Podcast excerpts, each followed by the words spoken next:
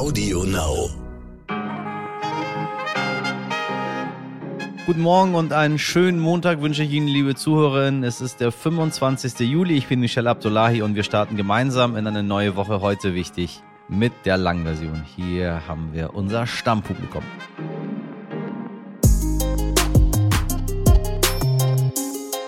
Einige von Ihnen kennen unseren Gast aus der Berichterstattung über den Irakkrieg. 2003 hat sich Antonia Rados fast täglich aus Bagdad gemeldet. Seit 40 Jahren ist sie die erfahrene Kriegsreporterin im Geschäft und findet es jetzt richtig, Platz zu machen für die jüngere Generation. Antonia Rados hat Diktatoren wie Muammar al-Gaddafi interviewt, Kriege aus nächster Nähe miterlebt und aus den gefährlichsten Gebieten berichtet. Neben dem Irak war sie in Afghanistan, in Somalia, Chile, dem Iran und vielen weiteren Ländern. Heute ist die Berichterstattung über Kriege anders als damals, denn wir werden alle mit Informationen überflutet, besonders durch die sozialen Netzwerke. Der Vorteil, man bekommt Informationen aus erster Hand, doch das Problem dabei, sind diese Informationen auch verlässlich. Antonia Rados hat verlässliche Informationen über Jahrzehnte geliefert. Für sie zählt nur die Information und nicht die Emotion. Gleich spreche ich mit dieser unglaublich beeindruckenden Frau über gefährliche Einsätze und über ihren Blick auf die Welt mit ihren heutigen Krisen und dass mir jemand mal Nostalgie vorwerfen würde, hätte ich äh, vor diesem Gespräch auch nicht gedacht. Seien Sie jetzt schon gespannt darauf.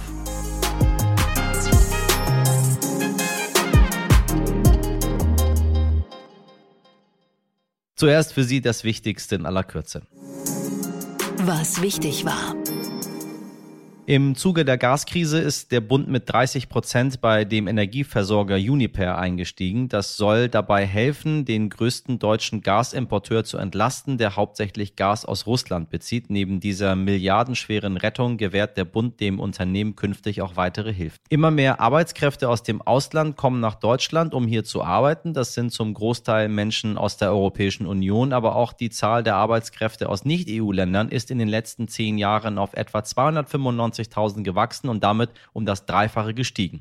Diese Zuwanderung könnte eine Entlastung für den Fachkräftemangel bedeuten, denn ganze 24 Prozent von ihnen waren akademische Fachkräfte. Gerüchte über einen Wechsel gab es schon öfter. Seit Freitag ist jetzt klar, ja, es geht nicht um Robert Lewandowski, sondern Herbert Dies tritt als Volkswagen-Chef ab. Die Entscheidung ist laut VW einvernehmlich gefallen. Dies wird aber wohl weiter als Berater für das Unternehmen tätig sein und damit auch sein Gehalt weiterbekommen. Das dürfte, wie in Manager-in-Kreisen ja üblich, ganz schön üppig bleiben. Alleine 2021 hat er inklusive Rentenbeiträge mehr als 10 Millionen Euro verdient übergeben wird er seinen Posten ab dem 1. September an den Porsche-Chef Oliver Blume. Was wichtig wird. Seit letzter Woche wissen wir, dass wieder Gas aus Russland kommt, aber eben immer noch nicht genug. Und wenn Russland den Gashahn noch weiter zudreht, dann bekommen wir in den kalten Monaten ein Problem. Kurze Erinnerung an die Folgen 315 und 322. Am Dienstag treffen sich die EU-Energieminister in Brüssel, um über gemeinsame Pläne für den Winter zu beraten. Die deutschen Fußballfrauen haben bei der Europameisterschaft das Halbfinale erreicht. Am Mittwoch um 21 Uhr spielen sie gegen Frankreich. Am 28. Juli ist der Earth Overshoot Day. Das klingt jetzt vielleicht feierlich, aber Sie ahnen es schon, ist es gar nicht. Dieser Donnerstag markiert den Tag im Jahr 2022, an dem die Menschheit alle natürlichen Ressourcen verbraucht hat, die uns die Erde rechnerisch in einem Jahr zur Verfügung stellt. Werfen wir doch ein bisschen Konfetti, meine Damen und Herren. 28. Juli. Ein bisschen früh. Und am Freitag gehen auch die Schulen in Bayern in die Sommerferien. Damit haben bis zum 9. August alle 16 Bundesländer gleichzeitig Ferien. Auch da werfen wir Konfetti, rechnen Sie also mit vielen reisenden Familien, die die schulfreie Zeit ihrer Kinder ausnutzen. Und das 9-Euro-Ticket, ja, das dürfen wir auch nicht vergessen. Wir bleiben einfach eingeschlossen bei uns zu Hause. Ich glaube, das ist das Beste. Bis zum 9. August. Am 10. sehen wir uns dann wieder. Was war denn da los?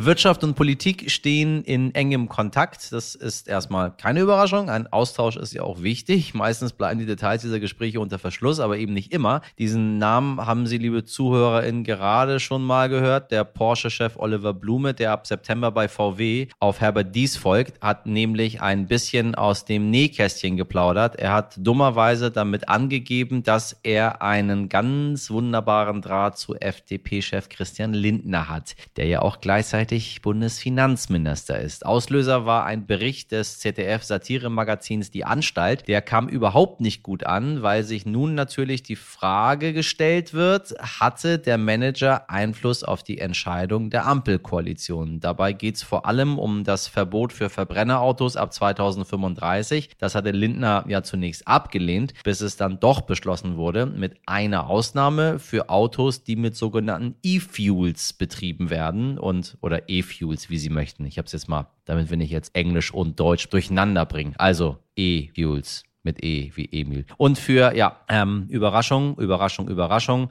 engagiert sich Porsche sehr lang schon für diese Fuels, liebe Leute da draußen. Dabei sehen viele UmweltschützerInnen das Ganze äußerst kritisch, ne, ob diese E-Fuels wirklich so eine sinnvolle Alternative für den bisher üblichen Kraftstoff sind. Lindner, der übrigens selbst leidenschaftlich gerne Porsche fährt, streitet den engen Kontakt und eine Einflussnahme natürlich ab und auch Blume hat sich inzwischen entschuldigt. Da sei ein völlig falscher Eindruck entstanden. Ähm, ich würde mal sagen, liebe Redaktion, wir bleiben da mal dran und dann gucken wir mal, wie diese Geschichte so ausgeht, liebe HörerInnen. Garantiert erinnern Sie sich noch daran, liebe HörerInnen, vor fast einem Jahr haben die Taliban Afghanistan übernommen. Wir haben viel darüber berichtet. Die US- und NATO-Truppen waren gerade dabei, sich aus dem Land zurückzuziehen. Dann haben die Taliban die afghanische Armee einfach überrannt, kann man schon fast sagen. Besonders die Bilder von fliehenden Menschen, die sich an eines der letzten rettenden Flugzeuge geklammert haben, haben sich in mein Gedächtnis eingebrannt. Mein heutiger Gast sagt, für die Opfer ist es dasselbe, ob man in Afghanistan oder der Ukraine ist. Sie hat Krisen wie diese über 40 Jahre lang begleitet. Wir sprechen von der RTL-Auslandskorrespondentin und langjährigen Kriegsreporterin Antonia Rados. Sie hat in unserem Gespräch auch einen schlauen Spruch aus dem Nahen Osten zitiert. Erfahrene Propheten warten die Ereignisse lieber ab. Daran hat sie sich ihr Leben lang gehalten. Wie haben sich Krisen und die Berichterstattung darüber in dieser langen Zeit verändert? Das weiß kaum jemand besser als die wunderbare Antonia Rados. Ein seltenes Interview mit einer großartigen Dame. Frau Rados, ich grüße Sie ganz herzlich. Ich begrüße Sie auch. Krieg in der Ukraine, Taliban in Afghanistan. Ähm, es passiert eine ganze Menge gerade in der Welt. Seien Sie mal ganz ehrlich, wie schwer fällt es Ihnen gerade jetzt aufzuhören? Überhaupt nicht, weil äh, ich immer noch Zeitungen lese und mich weiter informiere, aber nicht unbedingt das Bedürfnis habe, in jedem Krieg zu sein. 40 Jahre lang ist insofern genug. Ähm, haben sich die Konflikte aus Ihrer Sicht verändert, wenn Sie mal so auf Ihre eigene Karriere, auf die letzten 40 Jahre schauen? Ist das anders oder äh, sehen wir das immer nur mit anderen Augen, weil ja, sich die Zeiten dann doch ein bisschen verändern? Für die Opfer ist es dasselbe. Ob man in Afghanistan oder in der Ukraine ist, glaube ich, da hat sich leider nicht sehr viel geändert. Die Kriege nennt man jetzt als saubere Kriege. Aber sie sind es eigentlich nicht. Das sehen wir ja immer wieder. Zivilisten kommen dran. Auf der anderen Seite, was sich geändert hat, sind, äh, ist die Sicht von uns. Wir haben sehr viel Kommunikation. Wir erfahren sehr, sehr viel, sehr schnell, ohne Zusammenhang. Das war natürlich vor 40 Jahren nicht so. Da hatten wir erstens Zeit, Reportagen zu machen und andererseits waren die Leute nicht so überflutet von Meldungen. Das ja. hat Vor- und Nachteile. Was ist mit der Gefahr? Wundern Sie sich nicht selbst, dass Ihnen im Laufe äh, Ihres Lebens bei all den Einsätzen, die Sie absolviert haben, nichts passiert ist? Ich wundere mich jeden Tag dreimal. Das ist ein Wunder, dass das, ich würde sagen, das ist Glück. An Wunder glaube ich nicht so sehr. Ich habe natürlich auch immer mich vorbereitet auf Konflikte. Also ich bin da nicht naiv gewesen. Ich wusste immer, es konnte was geschehen. Man kann ja so viel wie möglich auch vorher tun. Aber es ist immer auch Glück dabei. Man kann ja auch nicht eigentlich so viel kontrollieren. Also vor allem nicht in Konflikte. Da stellt man sich immer vor, da stellen sich vielleicht auch jetzt im Ukraine-Krieg, aber auch in Afghanistan alle Politiker vor, wenn ich A mache, dann kommt B. Aber im Konflikt ist das nicht ja. so, im Kleinen, bei dem Reporter und auch im Großen nicht. Wie gehen Sie mit der aktuellen Weltlage um? Müssen wir das über uns ergehen lassen, weil das äh, einfach ja mittlerweile auf eine ganz äh, bizarre Art und Weise dazugehört? Ich meine, wir haben das bei uns vor der Haustür in Europa nicht gehabt. Wir haben es bei uns in Deutschland auch nicht gehabt. Und was wir nicht gehabt haben, sind einfach diese Konflikte. Wir waren, wir waren nie Kriegspartei, auch nicht, auch nicht über Bande, wenn wir es waren, wenn wir mal zurückdenken an Golfkrieg, äh, da wusste man noch nicht so genau, wer hier was macht, weil die Informationen noch nicht offen waren. Heute gehen sie auf Twitter, äh, heute weiß man viel, vieles weiß man auch nicht, vieles weiß man falsch. Aber die Zeiten haben sich verändert, wenn Sie verstehen, was ich meine. Wie gucken Sie da drauf, wenn Sie, wenn Sie auch auf die Zukunft schauen? Na, ich glaube, aus Ihren Worten spricht eine große Nostalgie. Das ist immer auch ein bisschen verklärend und verklärend. Wir hatten natürlich immer Konflikte und die hatten uns natürlich immer in der einen oder anderen Form betroffen, weil wir immer diese Information äh, in den letzten Jahrzehnten jedenfalls bekommen haben. Erinnern Sie sich eben an 9-11, äh, die Anschläge in Amerika, ganz Europa oder der Westen war davon betroffen, äh, ganz Europa und auch also die NATO und Deutschland hat dann in Afghanistan mitgemacht. Ich glaube nur, dass äh, sich da nicht sehr viel geändert hat. Ich glaube, äh, vielleicht sind die Kriege etwas in unserem Gefühl anders geworden. Warum? Weil sich eigentlich niemand mehr an Regeln hält. Und ja. ich glaube, das betrifft Facebook und das betrifft Wladimir Putin. Das betrifft aber auch die Amerikaner, die im Irak 2003 einmarschiert sind. Das heißt, wir haben den Eindruck, da gibt es zwar Regeln, aber es hält sich niemand daran. Und das verunsichert natürlich sehr. Ich meine, das ist schon eine große Veränderung. Ich habe mir immer wieder versucht vor Augen zu führen, was passiert wäre, wenn es zum 11. September, ähm, ich war da so ungefähr 20 Jahre alt, wenn es da ähm, auch Twitter, Facebook und Instagram gegeben hätte, wie wir damit umgegangen sind. Und bin ehrlich gesagt bis heute nicht zu einem richtigen Schluss gekommen, ob es mir besser gefällt, dass wir die Informationen gut geprüft, ein wenig später, aber dafür auch gefiltert bekommen haben oder das Unmittelbare, was auf uns heute einprasselt. Wie geht's Ihnen damit? Es hat alles Vor- und Nachteile. Das Unmittelbare ist auch nicht das Problem meiner Auffassung nach. Was wir merken ist, es gibt nicht die Regel, dass wir jetzt der Quelle trauen können. Das ist es ja. Also wenn jetzt Facebook und Twitter und alle sich daran halten müssten, dass man sagt, also das muss jetzt auch tatsächlich stimmen, so wie eben Journalisten ihr Gesicht herzeigen, die Regeln einhalten, eine gewisse Ausbildung haben, etc., etc. Das ist ein Beruf, das ist kein Hobby. Ja, Nachrichten sind kein Hobby. Dann glaube ich, würden wir uns alle etwas wohler fühlen. Und ich würde beinahe sagen, zum Glück haben die Europäer als Erste das kapiert versuchen jetzt auch schon Facebook einzuschränken und zu sagen, er könnte nicht einfach die Artikel übernehmen und dann ein Algorithmus äh, bestimmt dann, was dem jeweiligen äh, User dann gegeben wird. Also das ist schon ein Fortschritt. Äh, große Monopole meiner Auffassung nach sind jetzt hier. Die haben sicher ihre Existenzberechtigung, aber nicht in dieser Form. Und früher oder später werden wir uns dran machen müssen, weil eben die Kriegsberichterstattung, die kann man einfach nicht Facebook überlassen. Das ist, das, das ist einfach viel zu ernst. Solche ernsten Sachen wie 9-11, aber auch den Ukraine-Krieg kann man einfach nicht Facebook und Twitter überlassen. Wir, wir tun es leider. Ich appelliere an die Politik, die sich da verabschiedet hat. Ich als Journalist kann da nicht sehr viel machen, Sie wahrscheinlich auch nicht. Was ich aber glaube, das spüren wir eben. Wir, wir, wir haben alle diese, dieses Gefühl, also von den Strompreisen über alles Mögliche, wenig ist durchdacht. Wir leben in einer ja. Welt der Regellosigkeit. Das betrifft unser einzelnes Leben. Das ist mein Argument gegen die moderne Berichterstattung von Twitter und Facebook, obwohl sie natürlich ihre Existenzberechtigung haben, obwohl natürlich wir alle Journalisten und Reporter nicht perfekt sind. Aber äh, ich habe kein Twitter und Facebook-Account habe ich auch keines. Ich habe schon genug Freunde. Wie geht es als Journalistin heute kein Twitter zu haben? Ich dachte, man muss es haben, sonst weiß man überhaupt nicht, was in der Welt passiert. Frau Rados, wo holen Sie sich nur Ihre Informationen her? Ja, wie bisher von den, also ob ich das jetzt um 8 Uhr morgens oder eine halbe Stunde später erfahre, ist ähm, meiner Auffassung nach nicht so wirklich wichtig. Es ist auch ein Zeitmanagementproblem. Also ich äh, glaube, man liest ja heute mehr Zeitungen denn je online. Man starrt die ganze Zeit in sein Handy. Ich habe einfach ja. nicht die Zeit, auch noch dazu Twitter-Accounts und Facebook-Accounts zu bedienen. Das sollen andere machen. Ich nehme an, sie machen das ganz gut, oder? Ja, äh, ich, ich habe hab mich auch gefragt, wie Sie haben ja, Sie haben ja einige ähm, sehr interessante Menschen im Laufe Ihres Lebens interviewt. Was wäre, wenn zum Beispiel äh, ein libyscher Machthaber namens Gaddafi äh, Twitter gehabt hätte? Wir haben ja einmal die Auswüchse mit Trump einmal kurz erlebt, wie das ist, wenn Leute ja quasi süchtig nach etwas sind und dann ungefiltert alles, was ihnen so in den Kopf kommt, raushauen. Das macht Herr Putin beispielsweise nicht. Der, äh, der denkt da, glaube ich, wesentlich strategisch. Korrigieren Sie mich gerne. Wie war es mit Herrn Gaddafi? Was, was glauben Sie, ähm, hätte, hätte ihm so ein Vehikel genützt, an der, an der Macht zu bleiben? Wie war das, diesen Menschen zu interviewen 2011? Seltsam, sehr seltsam.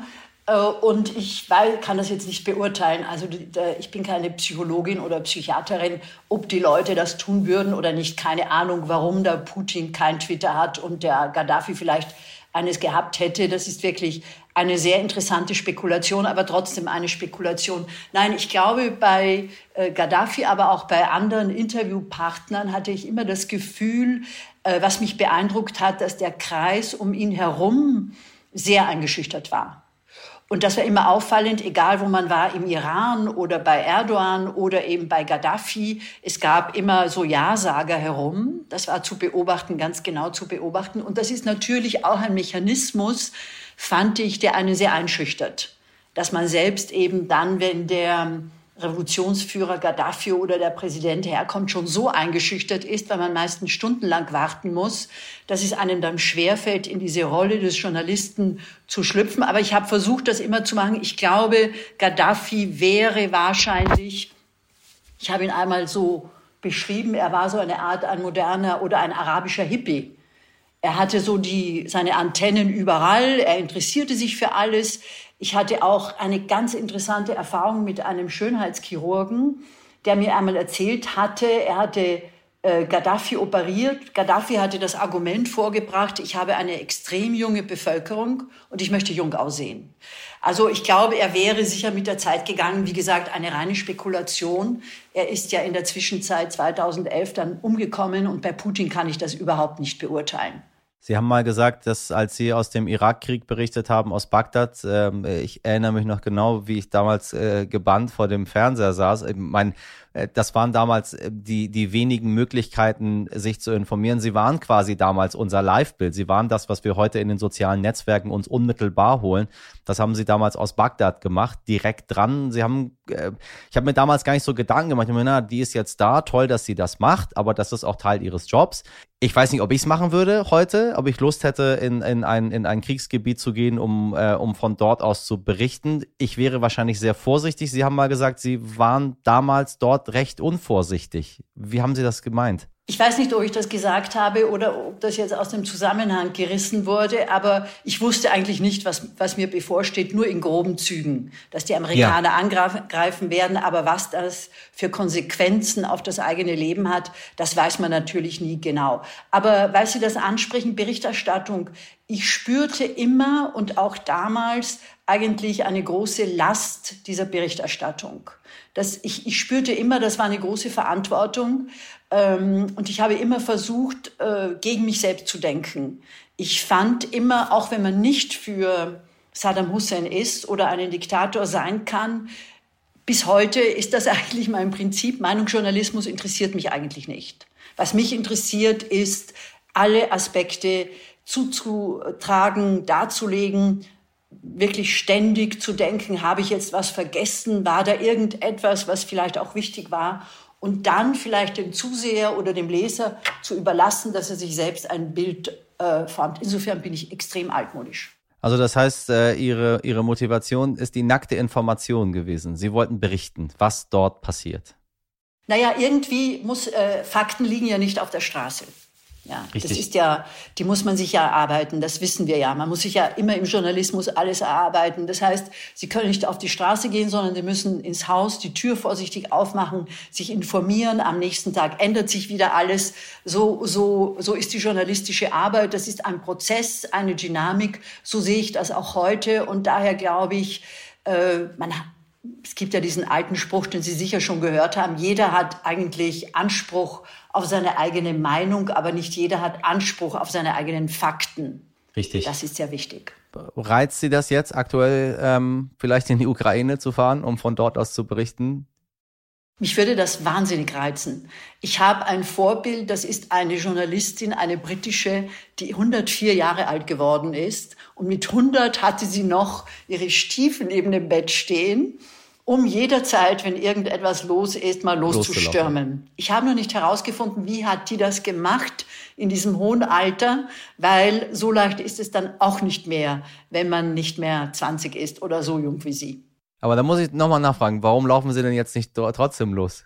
Ja, fragen Sie mich in einem Jahr wieder. Im Moment, glaube ich, habe ich beschlossen, dass da ein Schlussstrich gemacht wird. Ich habe dieses Buch über Afghanistan geschrieben und ich fand jetzt, äh, dass die nächste Generation das angehen soll. Was mich extrem motiviert, doch nicht bis 100 zu arbeiten, ist, ich weiß nicht, wie das bei Ihnen war, aber ich hatte immer als junge Reporterin, gab es immer alte Reporter, vor allem Männer, die immer alles besser wussten. Mhm. Und die immer auf die Reportagen geschickt wurden. Und ich musste immer hinten anstehen und warten. Ich fand das unerträglich. Und in diese Rolle möchte ich nicht kommen. Wenn Sie auf Afghanistan gucken jetzt, äh, der, die Machtübernahme der Taliban jährt sich. Was geht Ihnen durch den Kopf? Sie haben das Land viel bereist. Was denken Sie darüber, wenn Sie sehen, äh, es, gab, es gab so viel Auf und Ab im Laufe der letzten 40, 50, 60, 70 Jahre in diesem Land? Und man dachte für so einen kleinen Moment, äh, man sei auf dem Weg. Das kann ich Ihnen nur als Außenbeobachter aus, aus Deutschland sagen. Ich war selber nicht dort. Und dann sehen wir, nee, man ist überhaupt auf gar keinem Weg gewesen. Was geht Ihnen da durch den Kopf? Mir geht durch den Kopf, dass es vielleicht doch eine ganze Portion von Selbstbetrug gab. Bei den Amerikanern, bei den Deutschen etc. Wenn man vor Ort war, konnte man spüren und merken, nach den ersten Jahren, das kann nicht gut gehen. Das kann einfach nicht gut gehen. Da läuft was schief. Da redet man sich die Sache schön. Die Afghanen bekommen nicht so viel, wie sie eigentlich verdient hätten. Äh, ja. Viel, diese, viel von diesem Geld ist leider wieder zurück in die Taschen von äh, der deutschen Bundeswehr, der NATO vor allem und vielmehr auch Amerikanern und den Geschäftsleuten oder was immer oder korrupten Afghanen geflossen. Das heißt, der Anspruch war extrem hoch, die Realität war wirklich erschreckend und ernüchternd. Und die Statistik sagt das auch aus. 2001 ging der Westen dorthin mit großen Erwartungen und einer relativ großen Euphorie, wenn Sie sich erinnern. Und da war Afghanistan das ärmste Land der Welt. Und als die NATO und der Westen also im August 21 abgezogen ist, war Afghanistan das zweitarmste Land der Welt. Das sagt ja wohl alles. Ich hoffe, dass der Krieg in der Ukraine nicht noch so lange weitergeht, dass Sie in einem Jahr doch die Koffer packen und nochmal von dort aus berichten. Haben Sie, haben, haben Sie eine Idee davon, wie das Ganze dort ausgehen könnte? Ein Spruch aus dem Nahen Osten. Äh, erfahrene Propheten warten die Ereignisse lieber ab. Das gilt vor allem für Kriegsgeschehen. Im Moment sieht es aus, dass die Russen eine extrem militärische Übermacht haben. Die armen Ukrainer, glaube ich, die armen Ukrainer, ich, wie ich dort war im Frühjahr, das ist wirklich ein Land des Leidens, der Zerstörung. Man kann wirklich nur auch als Mensch dort Mitleid haben. Aber ich würde da jetzt keine Prognosen geben über die westliche Unterstützung, über die Waffenlieferungen, wenn man verhandelt, worüber will man denn eigentlich auch verhandeln? Was ist denn auch das Ziel jetzt eigentlich? Ist es ein europäisches Sicherheitssystem oder was will man jetzt eigentlich? Daher glaube ich, wir müssen uns eigentlich nur mit etwas äh, wappnen und das ist gut, dass Sie das Afghanistan angesprochen haben, weil das war eigentlich genau dasselbe Problem. Richtig. Lange Geduld, einen langen Atem, und nicht glauben und, und träumen, dass das relativ schnell alles zu Ende geht. Ich danke Ihnen sehr für das Gespräch, Frau Raders. Ich danke Ihnen. Heldin des Tages. Auch wenn wir die Klimakrise in Europa gerade selbst ganz schön zu spüren bekommen, Stichwort Hitzewelle, Brände und so weiter, auch woanders auf der Welt kämpfen die Menschen mit Dürren und Überschwemmungen, meist in noch dramatischerem Ausmaß als wir hier. Und diese Wetterextreme sorgen in Ostafrika und im Südwesten Asiens gerade dafür, dass Heuschrecken die Felder befallen und zwar ohne Ende. Pakistan hat sogar schon den Notstand ausgerufen, denn die kleinen Tiere fressen die Getreidefelder leer und bedrohen damit auch die Lebensmittelversorgung gewaltig. Um diese Plage zu bekämpfen, bekämpfen, sind Fachleute in China nachhaltig kreativ geworden. Ich wette, Sie, liebe Hörerinnen, werden nicht erraten, was die Lösung für dieses Heuschreckenproblem sein wird. Denn einfache Pestizide sind es nicht. Sie sollten wissen, Heuschrecken sind eine leckere Proteinquelle, nicht nur für deutsche Fitness-Startups, sondern auch, ja, für die gute alte Ente. Enten lieben Heuschrecken und können bis zu 200 von ihnen am Tag verspeisen. Gut, eine Ente pro Getreidefeld bringt jetzt wahrscheinlich trotzdem nicht so viel, aber genau deshalb will China 100.000 Enten nach Pakistan zum Festmahl schicken. Na dann, wohl bekommt's. Fragt man sich allerdings, was dann danach mit den 100.000 Enten passiert, die sich die Bäuche vollgeschlagen haben, ne? Oder reisen die dann zum nächsten Einsatzort? Oder wie hat sich China das vorgestellt? Naja, und falls Sie jetzt Hunger auf Heuschrecken bekommen, ich habe die schon mal gegessen und ich sag Ihnen, das ist nix. Also wirklich, da können Sie einfach irgendwas in den Backofen stellen, so lange zu Tode rösten, bis gar nichts mehr übrig bleibt. Dann beißen Sie dort rein und haben Sie quasi eine Heuschrecke gegessen. Aber naja, vielleicht ist es das Essen der Zukunft. In der Zukunft möchte ich aber nicht leben.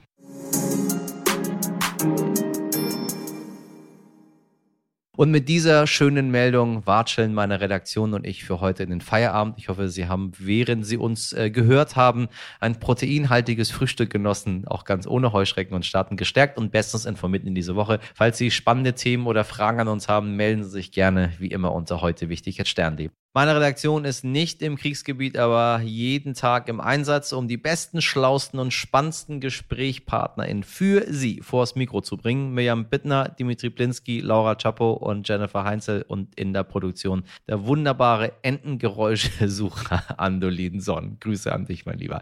Morgen ab 5 Uhr bin ich wieder für Sie da. Haben Sie einen schönen Montag, machen Sie was draus. Ihr Michel Abdullahi.